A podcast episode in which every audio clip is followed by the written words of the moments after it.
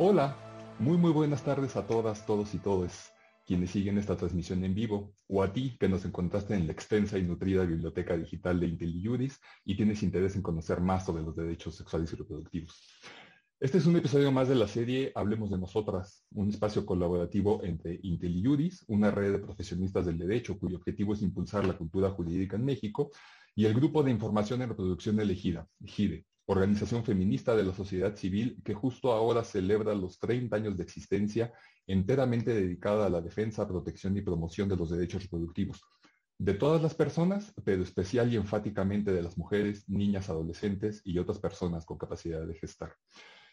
En este episodio vamos a charlar sobre la reciente e histórica reforma que despenalizó el aborto en Guerrero, aprobada por la sexagésima tercera legislatura, en lo que fue un muy caluroso martes 17 de mayo por 30 votos a favor, 13 votos en contra, una abstención y un voto nulo, y cuyo decreto fue publicado por la gobernadora del estado un maravilloso viernes 20 de mayo, estando vigente desde el día siguiente.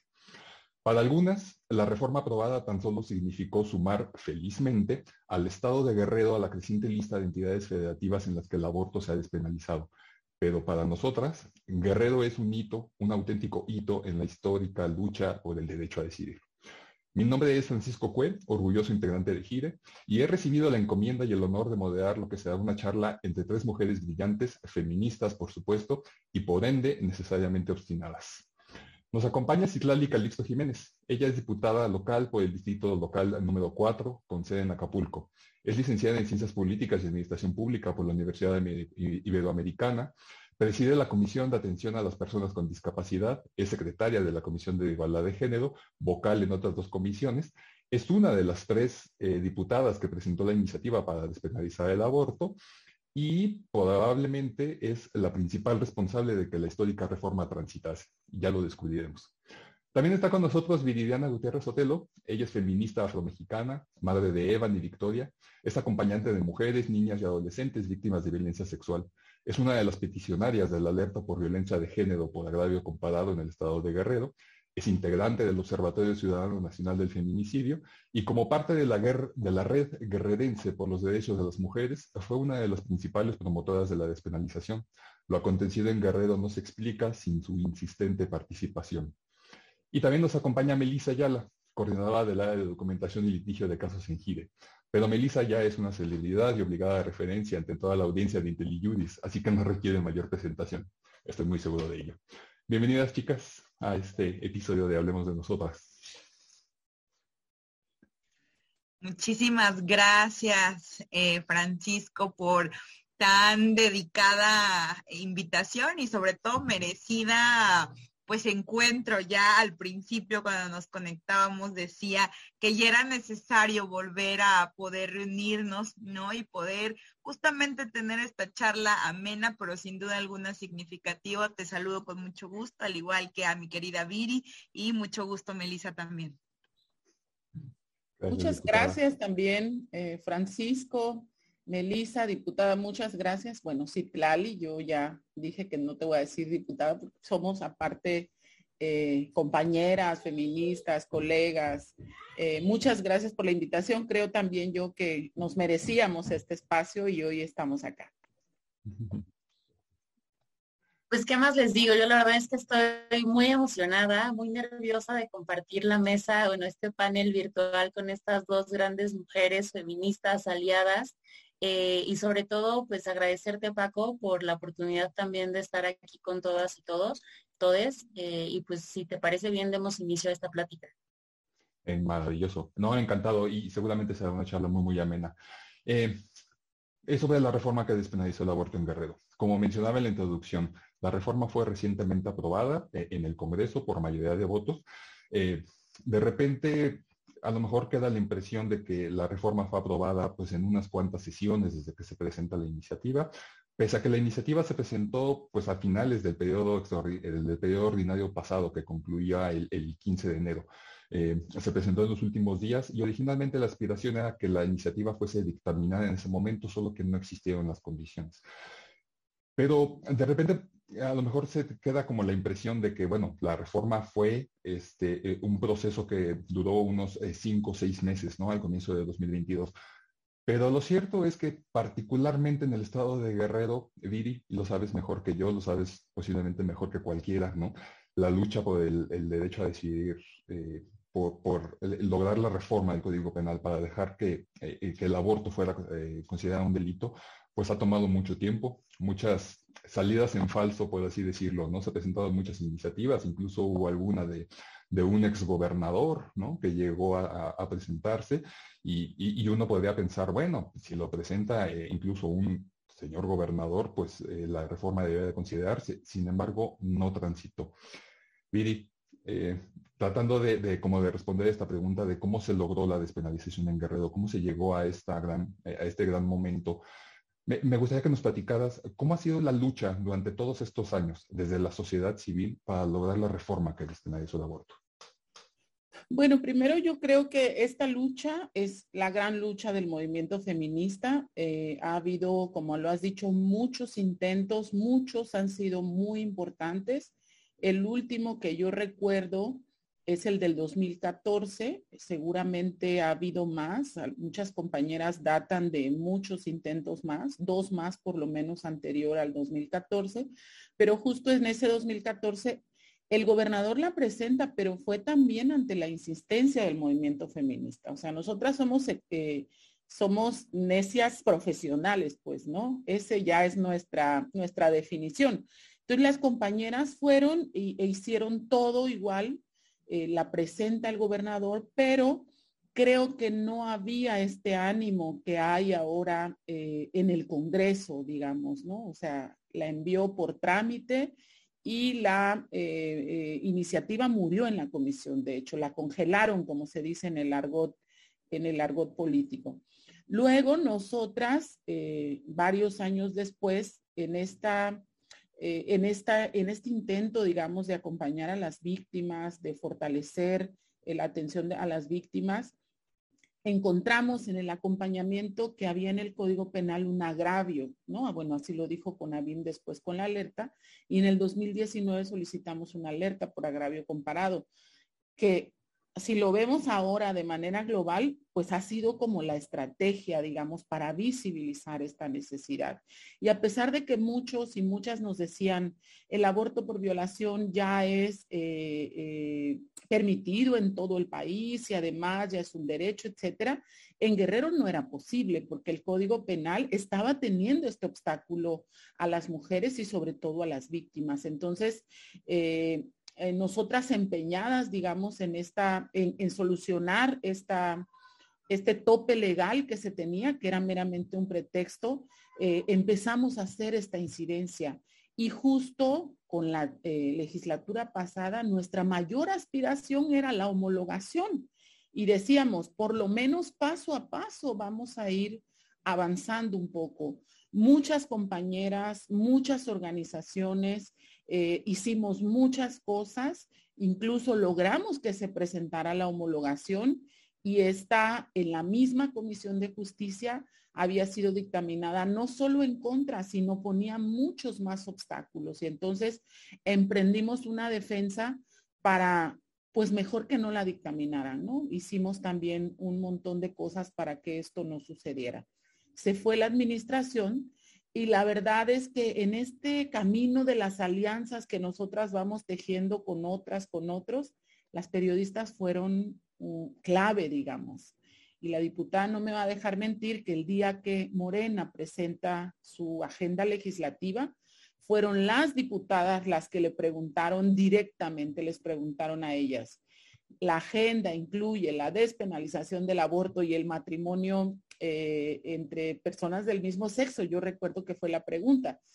Y cuando ellas dicen sí, una de las, eh, de las periodistas me manda el audio y me dice, están diciendo que sí la van a presentar.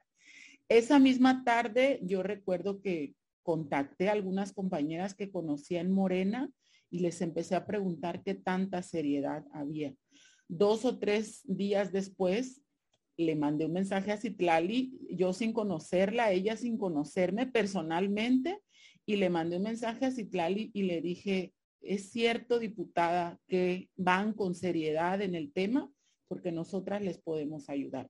Y digamos, en el resto de la charla vamos a contarles cómo se ha ido tejiendo esta alianza, pero ese fue el principio de este último intento, que si bien, como yo lo he dicho en otros espacios, nosotras no somos dueñas del tema, pero sí somos dueñas de la oportunidad que se, que se dio, la rendija de oportunidad que se dio, y entonces nos metimos como la humedad se mete a las casas sin saberlo y de pronto estábamos adentro del Congreso con estas tres diputadas eh, valientes que nos acompañaron, que las acompañamos y que bueno, hoy podemos decir que se logró gracias a esta a este acto de confianza mutua, de respeto mutuo, de alianzas mutuas y, eh, y sobre todo porque teníamos enfrente el compromiso de darle a Guerrero esta esperanza que necesitamos en medio de todas las incertidumbres que las mujeres tenemos.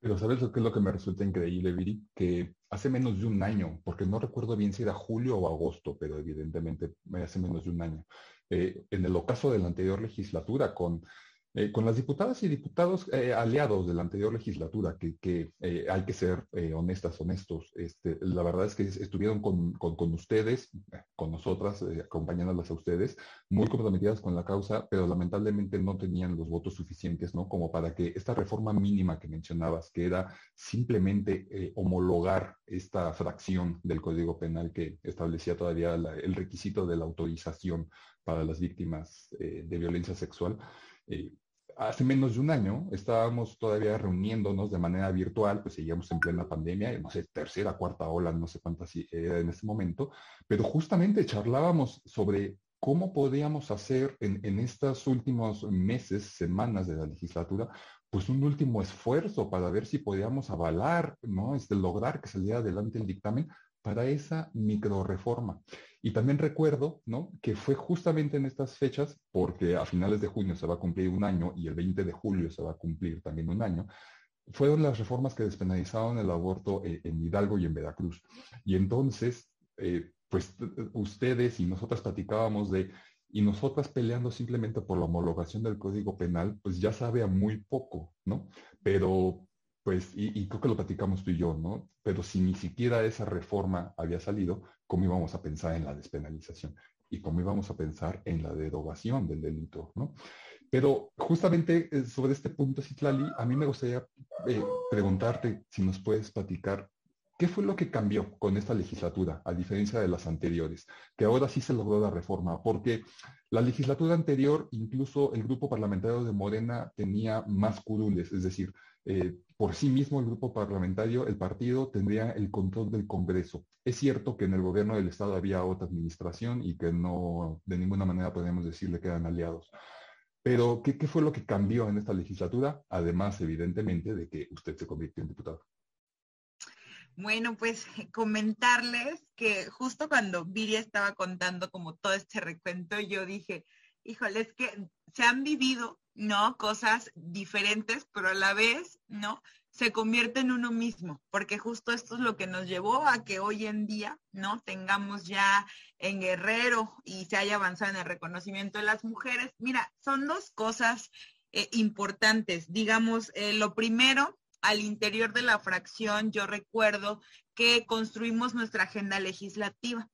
Entonces, pues sabemos unas cuantas diputadas rebeldes cuyos nombres ya conocen, ¿no?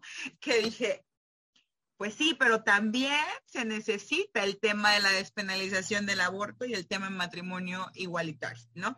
Que son temas importantes. Somos un movimiento de izquierda, ¿no? Tenemos alerta, entonces empezamos a explicar todo el tema, ¿no? De, de, cómo se vivía Guerrero en el tema, pues, de las mujeres. Y ahí empezó el verdadero reto. El hecho de que los compañeros y las compañeras aceptaran que en la agenda legislativa se pudiese incluir la despenalización del aborto. Ese era nuestro primer paso. No obstante, a que ya estaba integrado en la agenda legislativa, ¿qué fue lo que sucedió? Bueno, sí muy padre, pero ya conocemos que estos temas pues son álgidos, ¿no? Y de repente algunas otras eh, cuestiones fácticas son las que influyen sobre las decisiones, ¿no? Desafortunadamente en un estado laico. Entonces, ¿qué fue lo que hicimos? Firmar. Entonces, la agenda legislativa y afirmar. Y yo me acuerdo que en ese momento, pues aún no conocía lo suficiente, ¿no? A mis compañeros y a mis compañeras, he de reconocerlo. Entonces dije, si en cualquier momento, ¿no? Uno ya como mente feminista, rebelde, revolucionaria, dije, si en algún momento esto no transita, o sea, con la pena del mundo, aquí está su firma, ¿no? Y entonces ese era como el mecanismo como de empuje. Sin embargo, siempre había un tema de si vamos a avanzar, es un tema de agenda y entonces siempre, ¿no? en ese mismo tenor. Entonces, este fue el primer reto, que se lograra incorporar en la agenda legislativa del grupo parlamentario y que además se firmara esa misma agenda, porque al firmar, pues evidentemente ya uno queda como expuesto. Después, la conferencia de prensa, ¿no? De la que hace mención Viri, y me acuerdo que en ese momento nadie había tocado el tema, ¿no? De, de la interrupción, porque el acuerdo era sí que vaya en nuestra agenda legislativa, pero sin hacer ruido. ¿No? Por lo que ya suponemos que significa el tema mediático, porque el tema mediático significa presión y la presión muchas veces significa un retroceso, ¿no? En el, avance de algunos temas. Entonces dijimos, no lo vamos a mencionar como puntos centrales, hay un compromiso interno. Sin embargo, nos pregunta, ¿no? Alguna reportera, pero ¿y si viene, no? El tema este, de, la de la despenalización del aborto. Me acuerdo que todos este, se regresaron a ver y el coordinador me dice, vas. No, yo sí. Pues voy, ¿no? Entonces en ese momento, ¿no? Se agarra y se responde a la pregunta de, la periodista y decimos, sí, sí va. Entonces todos mis compañeros en ese momento pues se dan cuenta que ya no había marcha atrás, ¿no? Porque ya lo habíamos hecho público. Secundado de eso, pues, eh, secunda, ¿no? La diputada Betty dice, sí le vamos a entrar, es importante, etcétera, etcétera. Y después de este proceso, fue cuando me acuerdo, ¿no? Que recibo el mensaje de Viri y, yo la verdad eh, le voy a ser como bien sincera eh, al respecto. En el proceso de campaña, yo nunca me comprometí a ciertos temas en específico, ni tuve ningún compromiso con organizaciones o con, con colectivas, pero sí tenía un compromiso moral, ¿no? Es decir, gracias a esa lucha de las mujeres, hoy es posible que una mujer y que además una joven esté sentada en un curul. Me toca corresponder a toda esa lucha porque además también soy mujer. Entonces me acuerdo que Viri me, me hizo una pregunta que seguro ahorita mismo ya pasa por la mente que voy a decir. Dice, sí, diputada, ¿no? Dicen, ¿no? Que el tema y que el tema, pero ¿quién le va a poner? Ah, complétame, Viri, ¿qué me dijiste? El cascabel al gato. Justamente. Y siempre Viri y yo nos reímos de esa anécdota. Y pues va, ¿no? Dijimos, vamos a darle para adelante. Entonces, creo que eh, además de cómo se vivió internamente, yo te podría decir que sí hubo una, eh, un gran avance con que fuéramos el primer Congreso paritario pero con un compromiso auténtico, es decir, no se podía quedar en el discurso y esto lo trabajamos muchísimo con los compañeros y con las compañeras de decir, muy padre que digamos que estamos a favor de las mujeres, que somos el primer Congreso paritario, pero en la realidad de los hechos, ¿cómo vamos a materializar eso? Entonces, ese eh, te puedo decir que fue un papel importante. Evidentemente, eh, las colectivas feministas, pues en la incidencia política, porque siempre eh, en los temas políticos, las colectivas y las organizaciones son las que marcan agenda política dentro del Congreso. Es decir, allá afuera en el exterior está esta agenda política, ¿cuál vamos a retomar? Entonces, si de por sí traíamos un compromiso como fracción y en la agenda política también estaba como un tema importante, pues entonces lo que nos quedaba pues era transitar. Entonces, en ese mismo sentido, pues en Morena se cerraron filas para una agenda pues legislativa en común, porque además de eso, además de tener el primer Congreso paritario, teníamos la primera mujer gobernadora. Entonces, esto no, no podía pues quedar en un discurso y era demasiado fuerte lo que se había avanzado. ¿no? Para muchos otros no podrán eh, decir, bueno, primer Congreso paritario, primer mujer gobernadora, pero hace algunos años esto era, eh, para algunas personas era ridículamente inesperado, o sea, eso nunca va a suceder, ¿no? Entonces de repente sucede ¿Y qué más vamos a hacer para que no solo quede en lo simbólico, sino que quede realmente pues en lo sustantivo? Esto y evidentemente pues un referente jurídico, ¿no? Importante eh, que en los congresos locales teníamos que acatar la sentencia de la Suprema Corte de Justicia. Eso fue un tema de decir, no es por berrinche, no es por capricho personal, es un tema de responsabilidad legislativa. Y desde ahí, pues construir las voluntades políticas con los compañeros y compañeras, pues también aliados, ¿no? En este caso, eh, otras fracciones parlamentarias. Entonces, es un poco lo que yo te puedo como compartir al inicio de cómo se vivió pues este proceso. Eh, sí, justamente eh, estuve eh, a, segundos de interrumpirla porque justamente lo que le iba a decir o preguntar es, si efectivamente se necesitaba como cierta, un frente común al interior del grupo parlamentario de Morena, pero también les iban a faltar votos. Entonces, no era simplemente que una decisión o un compromiso del grupo parlamentario. Además, eh, no sé si es el caso de Guerrero, porque al final la votación fue por cédula y pues no pudimos saber eh, con nombre y apellido el sentido en el que votó cada una de las diputadas y diputados que integran el Congreso. Pero, eh, eh, bueno, nuestra experiencia acompañando otros procesos en otras entidades es que pues más de una o de uno, casi siempre es más de uno, ¿no? Hombre, este, eh, incluso dentro de, de, Modena o del PRD o de los partidos que se identifican con la izquierda, han cambiado el sentido de su voto. Entonces,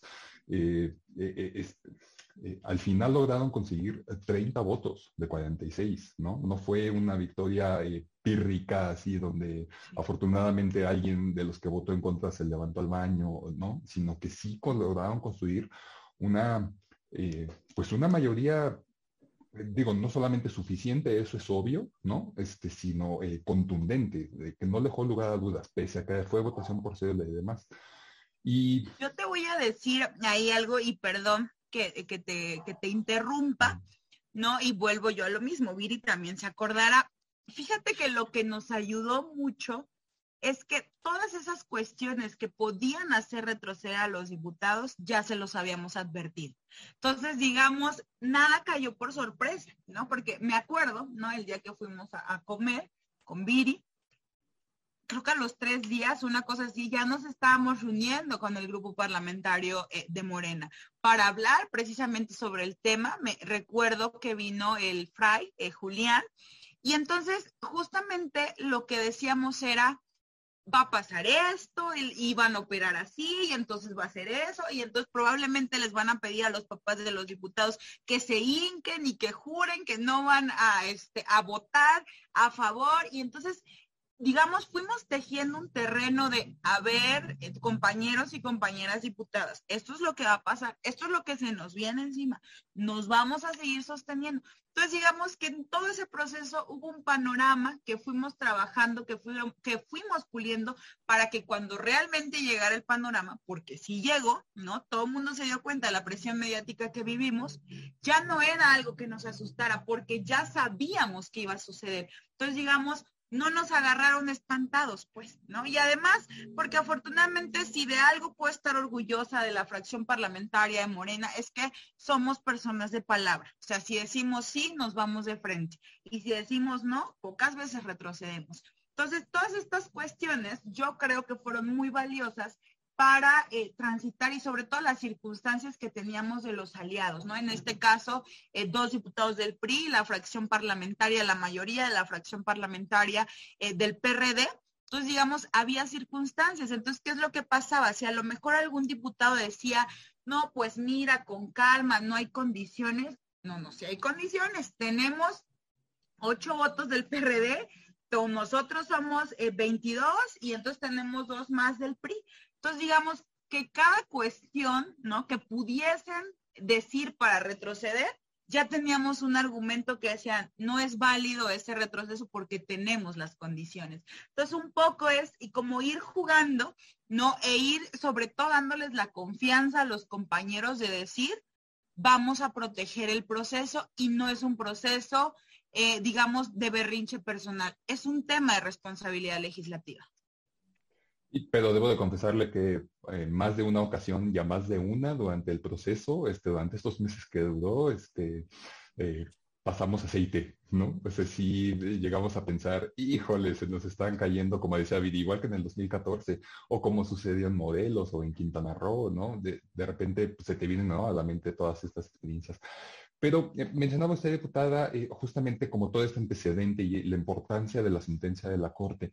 Y, sobre ese tema, Mel, me gustaría preguntarte, hemos vivido, ¿no? Unos últimos, pues, meses, quizás un par de años, ¿no? Donde las cosas en materia de aborto se han venido acelerando, ¿no? Este, han habido muchos cambios, muchas novedades, nuevos criterios, sentencias, eh, entidades federativas que se suman, ¿no? O sea, eh, resulta increíble que ahorita, ¿no? Eh, en, junio de 2022, pues ya podamos decir que hay 10 entidades federativas en donde el aborto no se considera un delito en determinadas circunstancias, ¿no? Este, algunas hasta las 12 semanas, 13, o el caso de Guerrero, en ningún momento.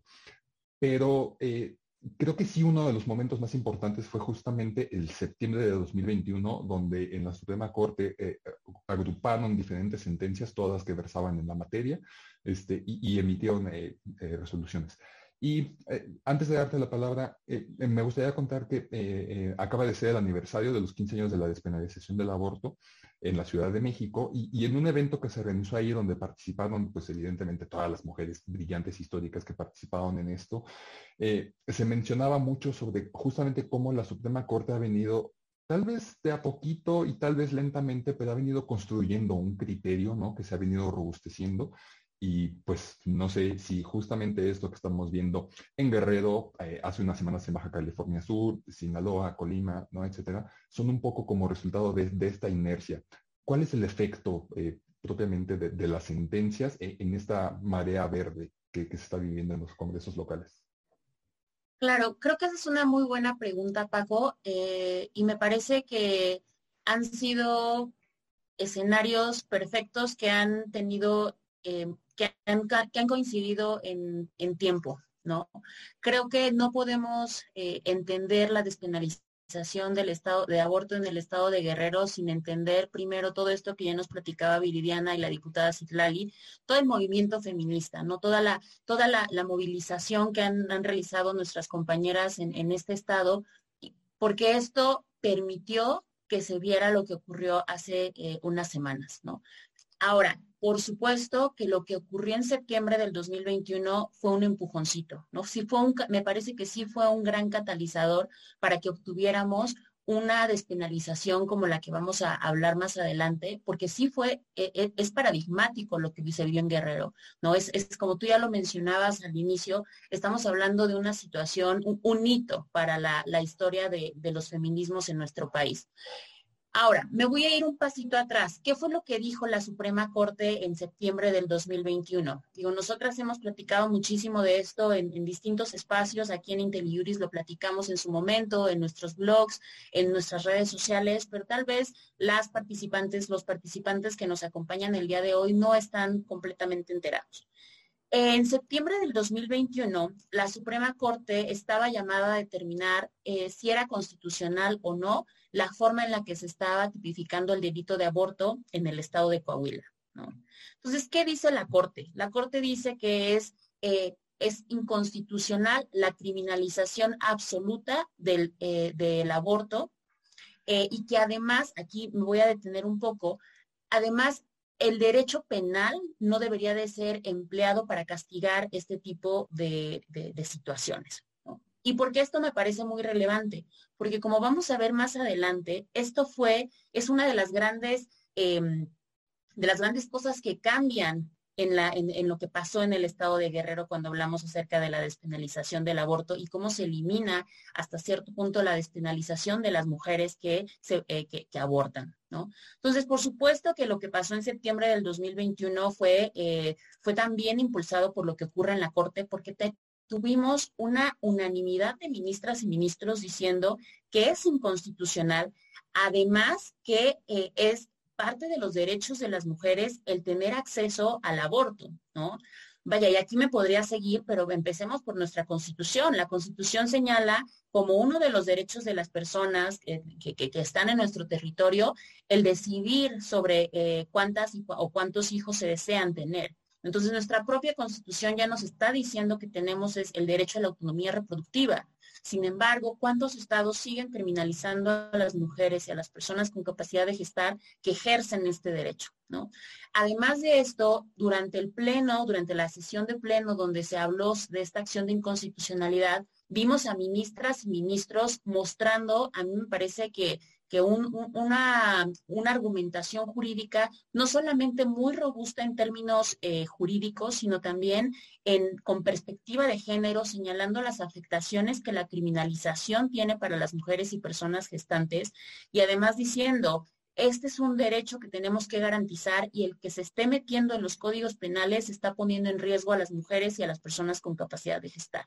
Entonces, por supuesto que fue un catalizador para lo que ocurrió en el estado de Guerrero. Yo veía justo todo el proceso eh, y, digo, tú nos lo platicabas también dentro de Gire de manera muy emocionante y me parece que las argumentaciones de las y los ministros también permearon dentro del Congreso local. Y aquí tanto, tanto la diputada como Viridiana yo creo que nos van a poder también platicar mucho más de esto, pero desde mi, desde mi perspectiva creo que sí fue, eh, pues también ayudó, ¿sabes? Esto ya lo decía la diputada, también ayudó para decir, a ver, estamos hablando de un tema de derechos humanos, no estamos hablando de un berrinche, como ella decía, sino que estamos hablando de una obligación que tenemos como Congreso local. O sea, me parece que la Corte fue muy enfática en decir, eh, el Congreso local de Coahuila lo hizo mal, Y me parece que aquí tenemos un claro ejemplo de cómo los congresos locales lo pueden hacer bien.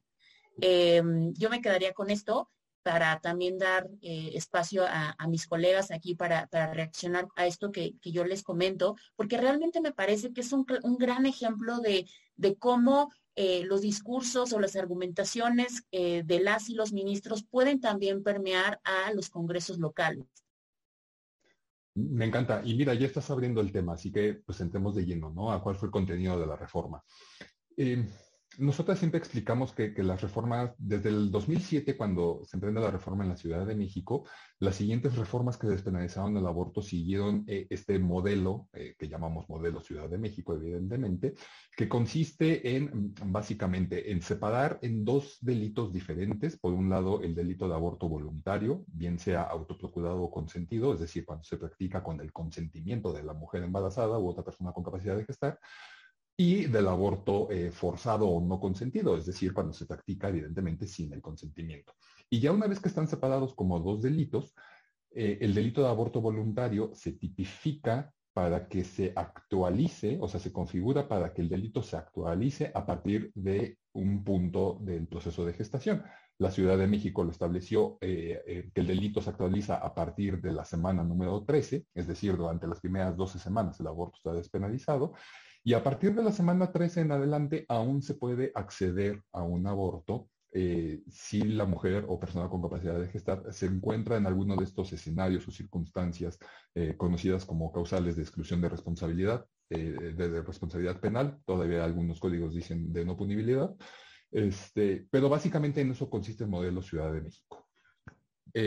Y este modelo ha sido replicado eh, después por Oaxaca con algunas mejoras importantes, ¿no? Se redujeron requisitos, se redujo todavía un poco más la prisión, Veracruz un, un paso más allá, Hidalgo y demás, ¿no?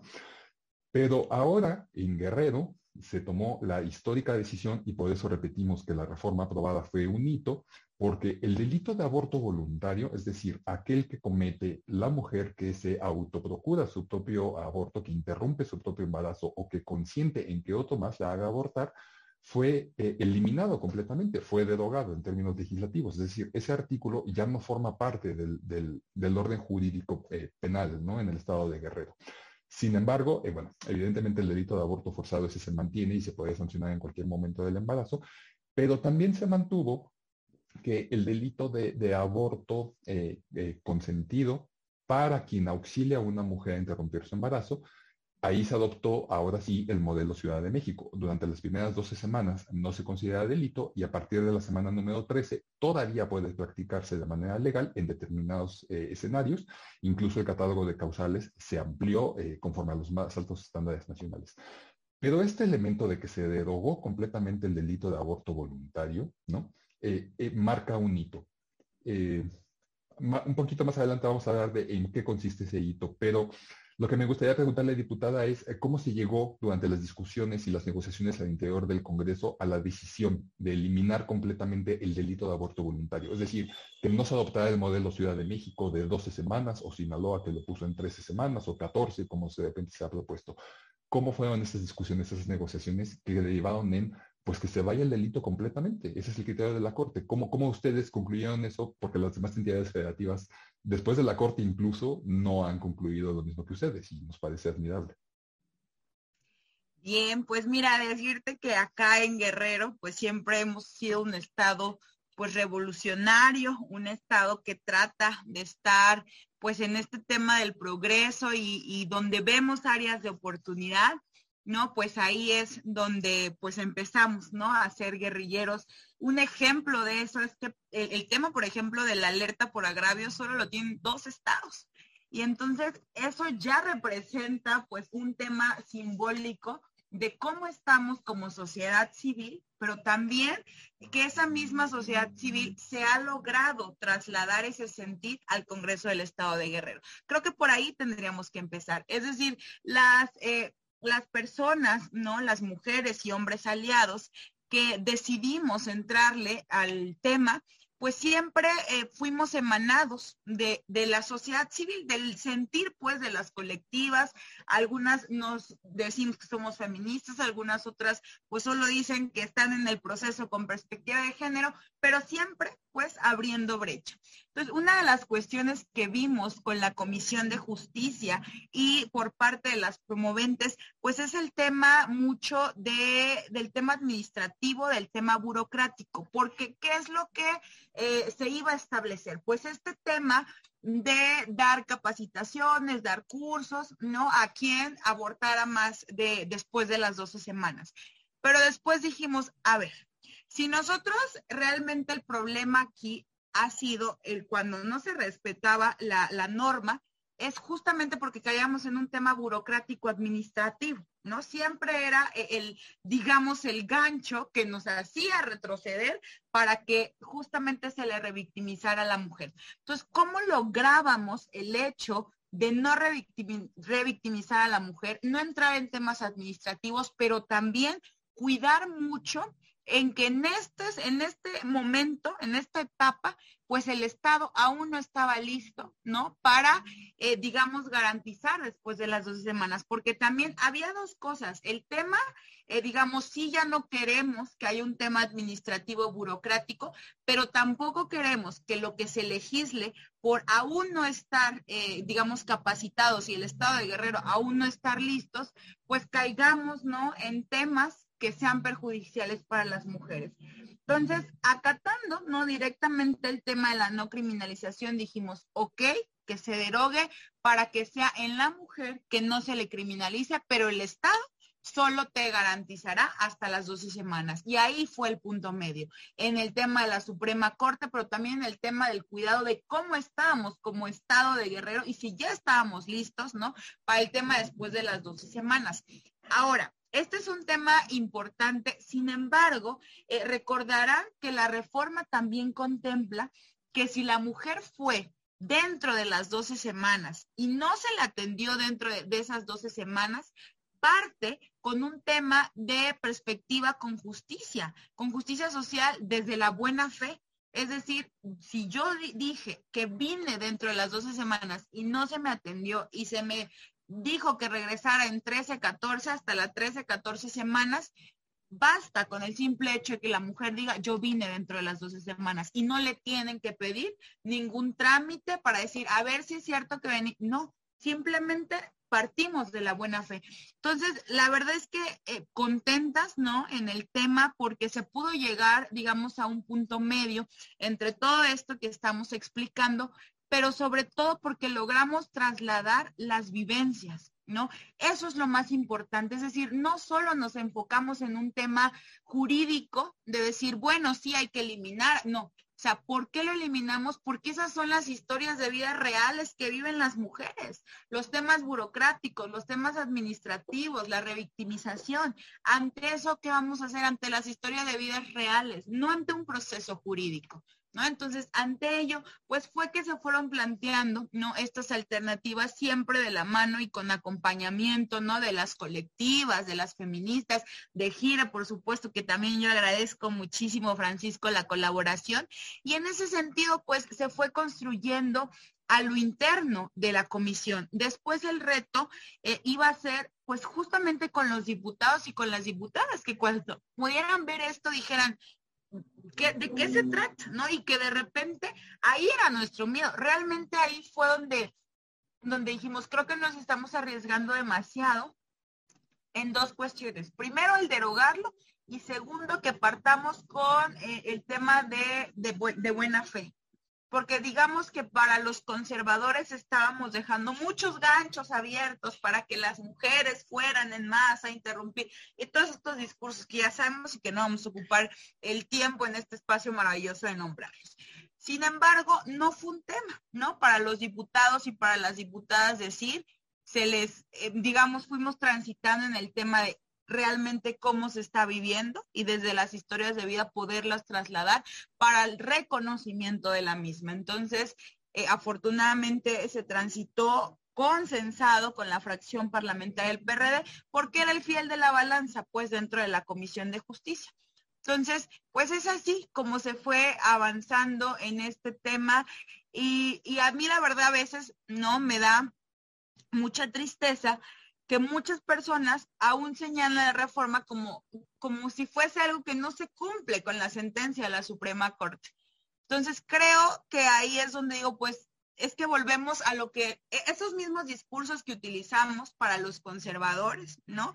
Para, eh, digamos, grupos fácticos, es no hagamos contracampaña sin, sin antes haber leído ¿no? De qué es lo que realmente se trata la reforma, porque creo que aquellos que señalan la reforma aún no la han leído o si la han leído aún no la han logrado entender, porque hemos hecho un avance importantísimo en el Congreso del Estado de Guerrero y eso sería lo que tendríamos que estar celebrando. Yo me acuerdo que reunidos, ¿no? Con más, eh, con más personas que le querían hacer observaciones, ¿no? A la, a la iniciativa, es que queremos llegar muy lejos. Y yo preguntaba, pero ¿hasta dónde quieren llegar? Entonces, fueron incorporadas esas observaciones que en algún momento se las hicieron llegar a su servidora y a las otras dos diputadas promoventes, la diputada Betty y la diputada Nora, y fueron incorporadas las observaciones de las personas que nos hicieron.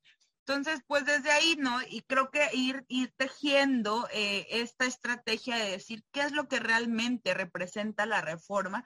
Es una reforma importantísima, ¿no? De gran avance y sobre todo de reconocimiento, pero la no revictimización de las mujeres y sobre todo el tema de salud pública serían los dos argumentos más fuertes que tendríamos que estar considerando. Y, aquí me permito simplemente añadir un, dato, porque incluso la Ciudad de México, que como decimos, acaba de cumplir 15 años de que se despenalizó el aborto y que además eh, creó el programa ILE, tan pronto se publicó la reforma y que durante estos 15 años han sido un auténtico ejemplo de política de salud eh, eh, en la materia. incluso en la Ciudad de México, pese a esta despenalización y que ya estamos tan acostumbradas, acostumbrados, sigue siendo una de las entidades federativas en la que mayor cantidad de denuncias se presentan. Evidentemente, o bueno, sospechamos, porque luego también la información es un poco difícil de acceder, la mayor parte de estas denuncias pues se desechan, no terminan en carpetas de averiguación, o si abren carpetas de averiguación, bueno, pues se concluye que no hubo la, comisión del delito, etcétera, ¿no? Pero que se siga presentando esta cantidad de denuncias justamente habla de cómo esta victimización, ¿no? Y, y la revictimización que usted señala, diputada, siguen siendo persistentes, incluso en la Ciudad de México, 15 años después de que se despenalizó. Pero esa situación ya no es posible en Guerrero. Y es ahí donde radica justamente eh, el que la calificamos como de hito, ¿no? Simplemente eh, si alguien llega a intentar denunciar a una mujer a un, a un ministerio público y decir, es que y, cómo la registro, o sea, su denuncia, cómo la archivo, ¿Qué, cómo hago la carpeta si ya no hay delito, o esa debería de ser, obviamente, eh, eh, la interpretación. Pero bien decía la diputada Mel que pues han habido muchas voces pues disonantes, muchas de ellas de, personas, eh, pues sí, con, cierta autoridad, ¿no? sobre todo ahí en el estado de Guerrero, que han salido a decir que la reforma no cumplió con los estándares de la Suprema Corte incluso eh, tenemos entendido que pues ha, habido algún acercamiento para intentar que la Comisión Estatal de Derechos Humanos promoviera una acción de inconstitucionalidad en contra del decreto y demás.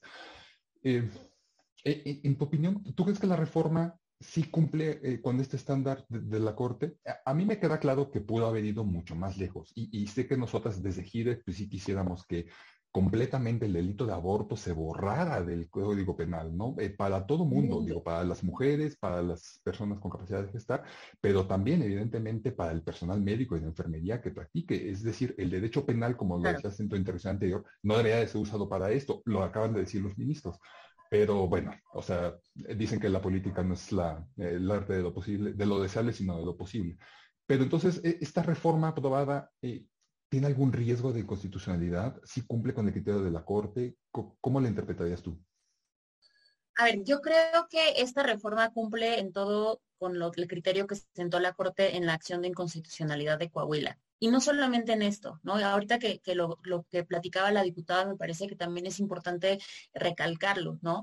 Nosotras desde Gire hemos acompañado también casos donde eh, hablamos de la, del aborto por violación y el aborto por causal salud y hemos expuesto también esto que ya mencionaba la diputada, ¿no? Cómo los trámites burocráticos justo están pensados para eh, ser un obstáculo para que las mujeres o las personas con capacidad eh, de gestar no vean impedido su derecho al aborto en estas situaciones. Entonces, esto que nos comenta la diputada me parece que, es necesario que también lo recalquemos, ¿no? O sea, me parece que, la, reforma que logra Guerrero, por supuesto que cumple con, la constitucionalidad. Eh, me parece que eh, a, todas luces, sobre todo, eh, por supuesto que se garantiza el derecho a la autonomía reproductiva, por supuesto que se garantiza el derecho a la igualdad, a la no discriminación, porque como sabemos, las mujeres y las personas con capacidad de gestar nos encontramos en una posición distinta si la comparamos con nuestros compañeros hombres, en tanto que ellos no pueden gestar y nosotras sí. ¿no? Entonces nos, nos, coloca en una situación de, disparidad, de desigualdad, el hecho de que nosotras nos nieguen el acceso al aborto por esta razón,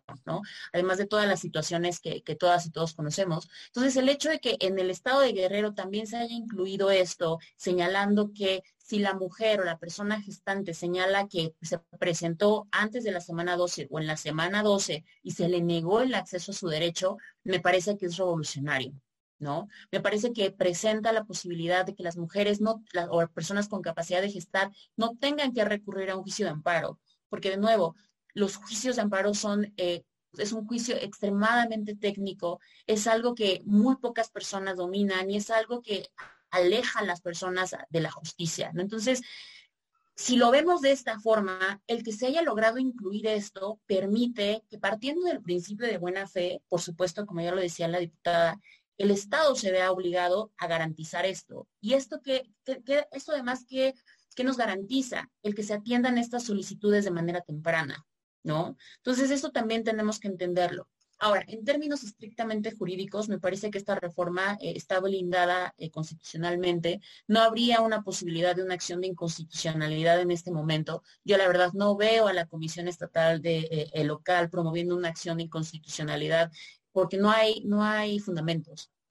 ¿No? O sea, bajo ningún supuesto se está vulnerando ninguno de los derechos eh, constitucionales que, nuestra Carta Magna consagra, ¿no?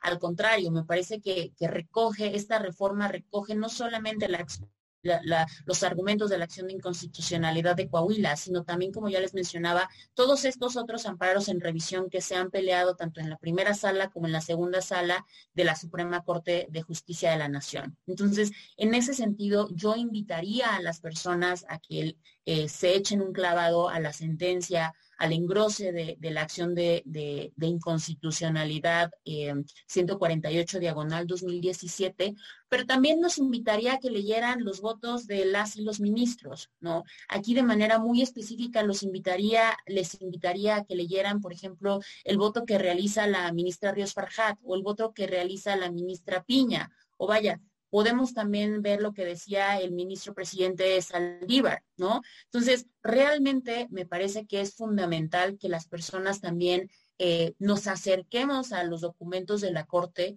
porque queramos o no, lo que, se lo que deciden las y los ministros tiene un impacto muy profundo. Ya lo vimos aquí en, en el caso de la despenalización de Guerrero, ¿no? Fue un catalizador para que se lograra esto y por supuesto que le dio armas a las diputadas aquí feministas, la diputada Citlali ya nos lo decía, para llegar con los, con los demás compañeros y decirles, esto se tiene que aprobar porque ya la Suprema Corte así lo dijo, ¿no? ¿Dirías que la reforma de Guerrero es la más garantista y más progresista? Hasta ahora me parece que sí. Digo, esperemos que, los demás estados nos sorprendan, pero hasta ahora, 23 de junio del 2022, me parece que, que es la no solo es la más garantista y es la que más se acerca a lo que nos ha lo que dijo la corte, ¿no? Y no lo digo nada más para quedar bien con la diputada y con Viri. Porque es el público que está aquí. Pero justamente, Viri, luego de esta declaración de Melissa, es la reforma, la de Guerrero ha sido la reforma más garantista, cuando menos a 23 de junio de 2022, de todo el país y pues quizá de la región. ¿Cómo fue recibida? ¿Cuál ha sido la reacción de las organizaciones de la sociedad civil allá en Guerrero? ¿Qué, nos puedes platicar? ¿Lo ven todavía como un reto? ¿Siguen festejando? Eh, ¿Los ha dividido? ¿Cómo, ¿Cómo la han sentido? Pues mira, eh, justo eh, yo le prometí a la diputada, a las diputadas, en cuanto se apruebe, todas vamos a salir a festejar y vamos a ser muy felices todas. Desafortunadamente no está siendo así, digamos, ¿no? Pero el 99% de las feministas, ayer acabamos de tener un encuentro con, eh, que organiza con ABIM y tuvimos ahí una mesa y las feministas eh, con las que nos pudimos reunir están felices, están festejando, estamos haciendo planes para hacer un gran encuentro, para festejar justo, para hablar de, los retos, de lo que sigue. Hay algunas que aceptan que eh, no se acercaron por, eh, pues un poco por desconfianza, porque no querían sentir otra derrota, etcétera, no los han dicho, eh, y, muchas nos dicen, pues es que son las jóvenes las que ahora tienen toda, todo el empuje, son ustedes las que, bueno, yo no soy tan joven, pero en la red guerrerense hay muchísimas jóvenes, muchísimas jóvenes, eh, jóvenes, como se dicen ellas, que eh, fueron capaces de hacer muchas cosas. De, yo les digo, se movían a la velocidad de la, más rápido que la velocidad de la luz es decir, ah, pensábamos en alguna estrategia y ellas la estaban materializando. Y eso era muy importante. Este movimiento que empujó la despenalización en este último momento y, y que lo logramos fue justo así, por el entusiasmo de ellas. Es decir, no había obstáculos para ellas, que no tenemos una lona. A las 10 de la noche buscábamos quién la tendría que imprimir y mandarla a otro lado porque las compañeras estaban haciendo mañana una conferencia de prensa a las 9 de la mañana. Que no teníamos una cosa y entonces veían de dónde. Bueno, tuvimos la astucia y la diputada no me va a dejar mentir, de poner un espectacular frente al Congreso. Cada que salían los diputados y las diputadas, estaba ahí el espectacular frente al Congreso. Eh, eso yo recuerdo que no lo, hemos, no lo habíamos pensado en otros momentos, pero fueron a ellas a las que se les ocurrieron todas estas ideas. Y en redes sociales fue tan significativo el apoyo que tenía la, la despenalización eh, eh, muchas personas opinaban de manera eh, positiva. muchas personas decían, ya dejen que sean las mujeres las que decidan, ya dejen que sean ellas, etcétera. E identificamos que los grupos antiderechos se hacían más pequeños y más pequeños cada vez. Incluso hoy platicábamos en la mañana como algunos de los grupos reclamaban a los medios de por qué no nos toman a nosotros si también nosotros somos muchos, etcétera. Y mira, las feministas son pocas. En realidad, en número podíamos ser pocas las que íbamos a las concentraciones, pero había un llamado general y, y todas las compañeras, sobre todo las jóvenes, las que están ahora todo el tiempo metidas en las redes sociales y desde ahí pueden cambiar el mundo ellas eran las que lo estaban haciendo y eso fue muy significativo.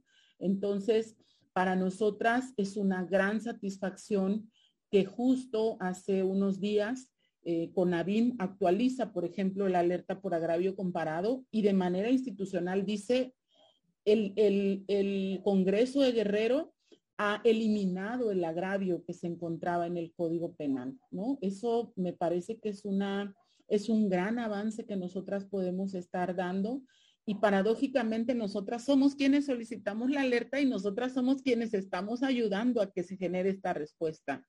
Y recuerdo bien un comunicado que nos enviaron las agencias de Naciones Unidas donde decían que hacían un reconocimiento a esta, a esta práctica, digamos, eh, exitosa que era la, la alianza o el pacto entre la sociedad civil y un poder del Estado, ¿no? Que en este caso fue legislativo. Y, yo quiero también contestar una parte de esta pregunta que le haces a la diputada de qué fue lo que cambió de esta a la otra, porque yo pude ver las dos, mapeábamos las dos, eh, eh, hicimos muchos mapeos antes y yo creo que la diferencia justo ha sido que son las mujeres las que han tomado eh, la bandera. Beatriz Mojica, eh, Nora Velázquez, ¿no? Con, un, con, un, profundo compromiso, digamos, hacia la agenda feminista. Esto que hizo Beatriz Mojica fue histórico también en Guerrero, ¿no? De eh, hacerlo ella como secretaria de la comisión, eso fue muy importante. Y, y, y Citlali que no ha dicho todo lo que ha hecho, digamos, ¿no? pero pudo eh, lograr las alianzas que ni siquiera nos imaginábamos. Había diputados que eh, en, la, en, la, anterior legislatura, legislatura estaban, que repetían que nosotras nunca pudimos convencer por más que quisimos. Ellas lo hicieron, ellas lo hicieron.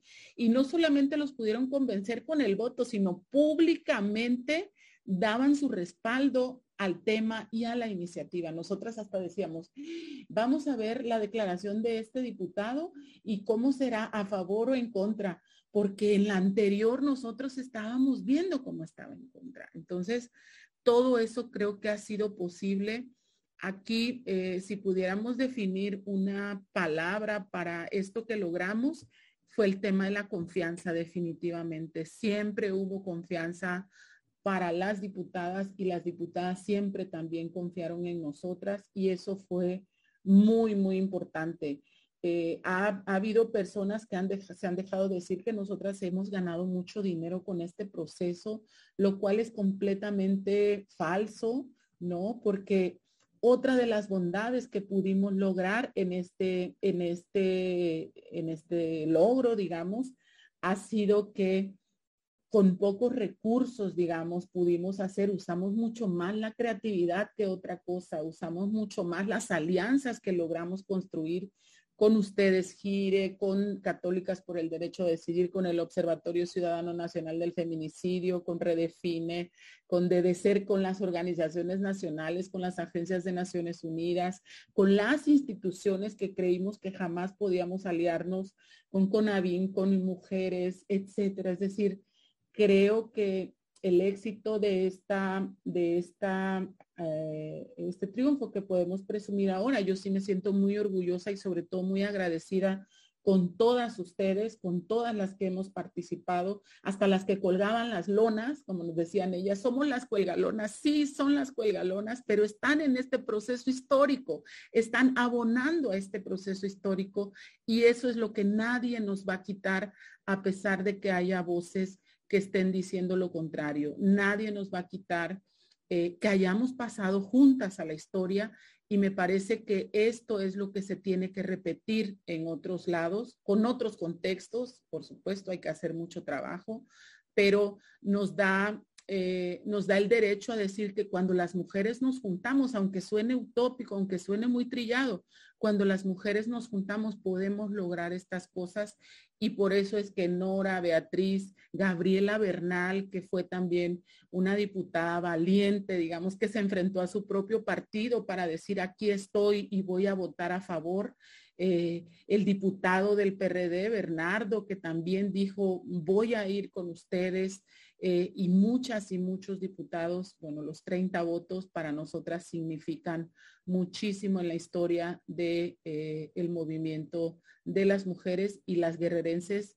Ya nos lo merecíamos y además creo que México, el país, nos ha visto con mucha esperanza. Es decir, si lo lograron en Guerrero a pesar de todas las adversidades, incluso a pesar de eh, un grupo de dos, tres feministas que están hablando en contra.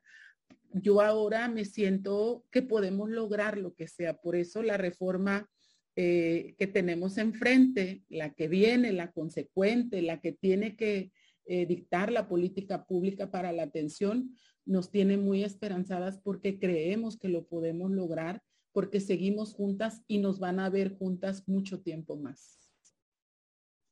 Eh, sencillamente espectacular. Sí, sí, diputado. Perdón, Francisco. No, no, no, yo nada más iba a decir que, que, las admiro muchísimo. Era lo único que yo iba a decir. Es que justo, o sea, yo lo que agregaría sobre lo que dijo Viri es el tema de la confianza. Y yo quiero eh, como expresarlo desde cómo lo vivimos, ¿no? Como Congreso justamente el que tuviéramos a mujeres maravillosas, combativas, feministas y que estaban ahí siempre en los momentos, no importaba el día, la hora, el estado de ánimo, o sea, no importaba absolutamente nada. Había un respaldo y una confianza. Yo recuerdo que desde que presentamos la iniciativa, no, pues cada quien sabía la chamba que tenía que hacer. Y siempre en algún momento volvíamos a coincidir y cómo vamos y en dónde ayudamos y cómo seguimos avanzando, pero nunca se perdió el tema de la confianza y eso como Congreso nos dio la seguridad de que siempre teníamos razón porque estábamos haciendo lo correcto. No tan estábamos haciendo lo correcto que justo ellas, las que lucharon, las que luchamos porque hoy esto fuera realidad, estaban a favor de la iniciativa, estaban a favor de ese dictamen. O sea, siempre fue el respaldo que se tuvo por parte de las colectivas, por parte de las organizaciones para decir, vámonos hacia adelante porque estamos haciendo lo correcto. Entonces fue el tema de la confianza, fue el tema también eh, de las alianzas, ¿no? Hubo muchas eh, cuestiones que a lo mejor a los escenarios públicos, ¿no? al contexto, digamos, público inmediato, y mediático, a lo mejor no podemos expresar pues con, con punto y coma, eh, digamos, lo que se atrevieron a hacer y, y, y, a lo mejor los costos que había en que tomaran ciertas decisiones. Pero sí, sin duda alguna, esos 30 votos, cada uno de esos 30 votos, yo te puedo decir que tienen historia, ¿no? Y no es una historia que solo se sentaran, ¿no? Y decir, pues a favor, no, hubo una un seguimiento, un panorama, una historia detrás de cada uno de esos votos. O sea, no hay ningún voto que tú me puedas nombrar algún diputado o diputada que yo me, que yo piense, no, este no, no, no tuvo historia, no, que muchos de ellos, eh, ya lo ha dicho Viri, en la anterior legislatura estaban en contra, hoy votaron a favor y salían a declarar en favor.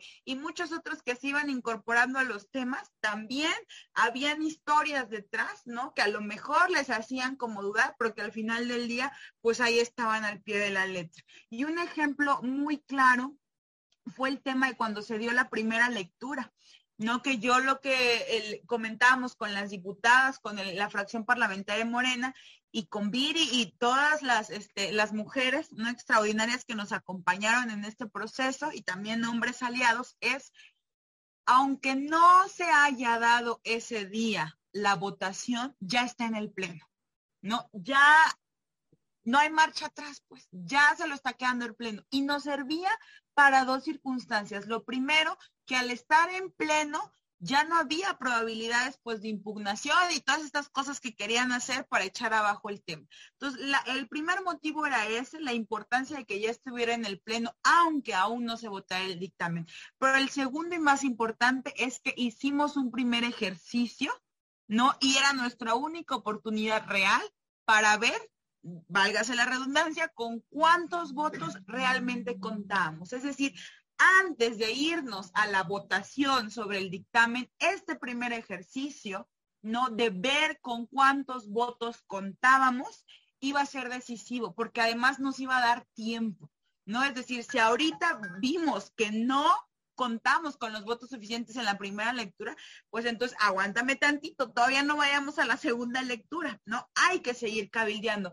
Pero afortunadamente yo recuerdo que ese día fueron 28 votos a favor. Los votos con los que se contaron, ¿no? El día que se aprobó, más dos más que se sumaron, que fueron, eh, pues la diputada Gabriela y el diputado Ricardo eh, del PRI, ¿no? Entonces, ahí uno se dio cuenta que efectivamente todo el proceso que habíamos transcurrido había valido la pena y que ese primer ejercicio, la primera lectura, era una satisfacción muy grande de lo que ya se iba a venir este, en segunda instancia, ¿no? Yo recuerdo que nos escribíamos ahí con Vide, es con los votos con los que vamos a contar. Y sí, fueron los mismos votos con los que contamos, más las, las dos sumas, ¿no? Que en su momento tuvieron que votar por, en abstención por temas políticos de ese momento, pero que, digamos, en, en el momento decisivo, pues se sumaron y la respuesta fue tal, ¿no? Que llegamos a los 30 votos. Entonces, cada uno de los diputados y las diputadas tienen una historia, ¿no? Yo sé que también cada una de las feministas y de las mujeres que se involucraron en el tema tienen su propia historia, ¿no? Nosotros como diputados, como quiera, nos tocó en este proceso de casi seis meses para que pudiera salir la iniciativa, pero no fue gracias solamente a esos seis meses que salió, fue gracias a la lucha que lleva años aconteciendo en el estado de Guerrero para que esto pudiera salir adelante. Y hoy en día pues tenemos ya la segunda parte y el segundo reto, que es la parte de la, la reforma sanitaria, ¿no? Y es ahí donde yo estoy segura que vamos a volver a tener la confianza y vamos a seguir cerrando pinzas para que ya se pueda materializar pues al 100% pues este cuidado y este reconocimiento del derecho a decidir de nosotras las mujeres completamente y además cumplir con esta aspiración ¿no? del movimiento feminista, de las organizaciones de la sociedad civil desde hace mucho tiempo. Abandonemos el derecho penal y vámonos a la ley sanitaria, porque al final pues el aborto debe de ser un servicio de salud y como tal debe de estar regulado desde ese aspecto. Ya dio Guerrero un primer paso histórico, ¿no? Creo que, eh, bueno, sin el creo, estoy seguro, ¿no? El estándar que, acaba de establecer Guerrero para el resto del país quedó muy, muy elevado, ¿no? Eh, Sé, ¿no? Puedo confesar que la Ciudad de México justamente también ya está analizando una nueva reforma, ¿no? Para, para derogar completamente la despenalización. Esperemos que transite, ¿no? En los próximos meses, porque pues ahora la Ciudad de México, ¿no? Eh, y, las demás entidades federativas pues van a tener que ponerse, pues cuando menos a, la altura, ¿no? De este elevado nivel que estableció Guerrero para, para México y para la región, ¿no? Eh, completa. Eh, me cuesta trabajo creer que ya pasó una hora, la verdad es que yo estoy como terriblemente cómodo, ¿no? Pero eh, pues creo que no, no, me resta sino, sino agradecerles, ¿no? Eh, primero, obviamente su tiempo y su participación, pero segundo, eh, el que hayan colaborado para que esta charla haya sido tan, tan fluida. diputada, gracias por su tiempo, pero creo que sobre todo por el celoso desempeño que hace de su encargo. Este, necesitamos muchas más diputadas como, como usted este, en, Guerrero y en el resto del país. Eh, entonces, eh, felicidades y gracias. Estoy seguro que las acapulqueñas están muy, muy orgullosas de usted. Eh, Viri, eh, imagino que, tu hija es demasiado pequeña para comprender lo que acaba de suceder, pero yo estoy segurísimo que en el momento en el que crezca y, sepa el, papel que jugaste y, la reforma que lograste, eh, va a estar muy orgullosa de ti, pues como están orgullosas todas tus colegas y, y, todas las que te hemos visto trabajar durante estos años, durante todo este tiempo. Eh, felicidades. Y Mel, coincido contigo todos los días en la oficina, pero cada vez que cruzo palabra contigo siempre aprendo algo y me siento un poquito menos ignorante y, pues muchas gracias por eso y, bueno, también por el tiempo para acompañarnos. Eh, pues esto fue un episodio más de, eh, y gracias a ti también, Francisco. Andas hablando súper bonito de nosotras, pero también gracias a ti, Francisco. Perdón, yo siempre ando interrumpiendo, pero cuando los temas me apasionan, así soy. Y dijeron que hoy no era diputada, que hoy era Citlali. Entonces, pues bueno, la verdad es que también mi reconocimiento, nuestro reconocimiento a ti, Francisco, que nos acompañaste siempre en la construcción pues de este dictamen, de esta iniciativa y que hoy gracias a la colaboración de Gire a través de tu persona, pues fue posible que en el estado de Guerrero pues se pudiera avanzar de esta forma maravillosa y estoy segura que seguiremos transitando y que sí, seguiremos uniendo esfuerzos y espero que sigas siendo un aliado y que sigas ayudando a muchos otros estados en el reconocimiento pues de nosotras. Te mando un fuerte abrazo. Pero además también hace contención emocional, quiero que sepan, ¿eh? Nuestro eh, psicólogo de, base. Sí, sí, sí, yo eh, le podía hablar a las 12, bueno, no hablábamos, pero todo el tiempo por el mensaje a las 12 de la noche. Francisco, creo que está pasando esto, tranquila, mira, esto se interpreta de esta manera y entonces esto y demás esto. Entonces, también hace mucha contención emocional, entonces también muchas gracias, ya te lo he dicho un millón de veces, pero ahora públicamente muchas gracias por, por ser eh, necio igual que nosotras y por quedarte a pesar de que la cosa se veía pues difícil Y creo que yo incluso hasta en el momento antes de la votación, hasta que le vi la cara a Citlali, recuerdo, le mandé un mensaje y le dije, tú ya lo sabes porque ya tienes una cara distinta, pero yo hasta que no digan tantos votos y se aprueba, yo no voy a poder estar tranquila y así fue. Entonces, muchas gracias, Francisco, muchas gracias también Citlali, porque yo en este proceso he recuperado la confianza de los políticos y las políticas. Hasta antes no creía mucho en eso ya y ahora creo que podemos hacer muchas cosas eh, siguiendo juntas y entonces pues vamos a estar de esta manera por mucho tiempo. Ojalá que sean los tres años que dure la legislatura. Yo confío en que así será. Muchas gracias, Viri, Francisco, Melissa. No, gracias, gracias a ustedes por las palabras. Y además, pues nos vamos a seguir viendo, porque como ven, dice, falta la reforma sanitaria y, faltan muchas cosas más. Este fue apenas un histórico primer paso, pero tan solo un primer falta paso. Falta que vengas a Guerrero principalmente, porque acá te debemos mezcales, te debemos vinos, pasamos juntos Navidad. Somos muy buenas anfitriones. ¿eh? Entonces, sí, no, claro, he estado allá en el Congreso de Guerrero y el mezcal es exquisito, la comida Y aparte tienes muchas fans y muchos fans en Guerrero entonces, pues tú dirás si no quieres ser apapachado dignamente. Urge. No, estaremos por allá muy pronto. Muchas gracias. Eh, pues maravillosa forma de cerrar el, eh, este episodio, un episodio más de esta serie de eh, Hablemos de Nosotras. este espacio colaborativo entre Intel y y, Gire. muchas gracias por habernos acompañado y pues solo resta desearles una espléndida velada y pues nos seguiremos viendo en, en los siguientes años.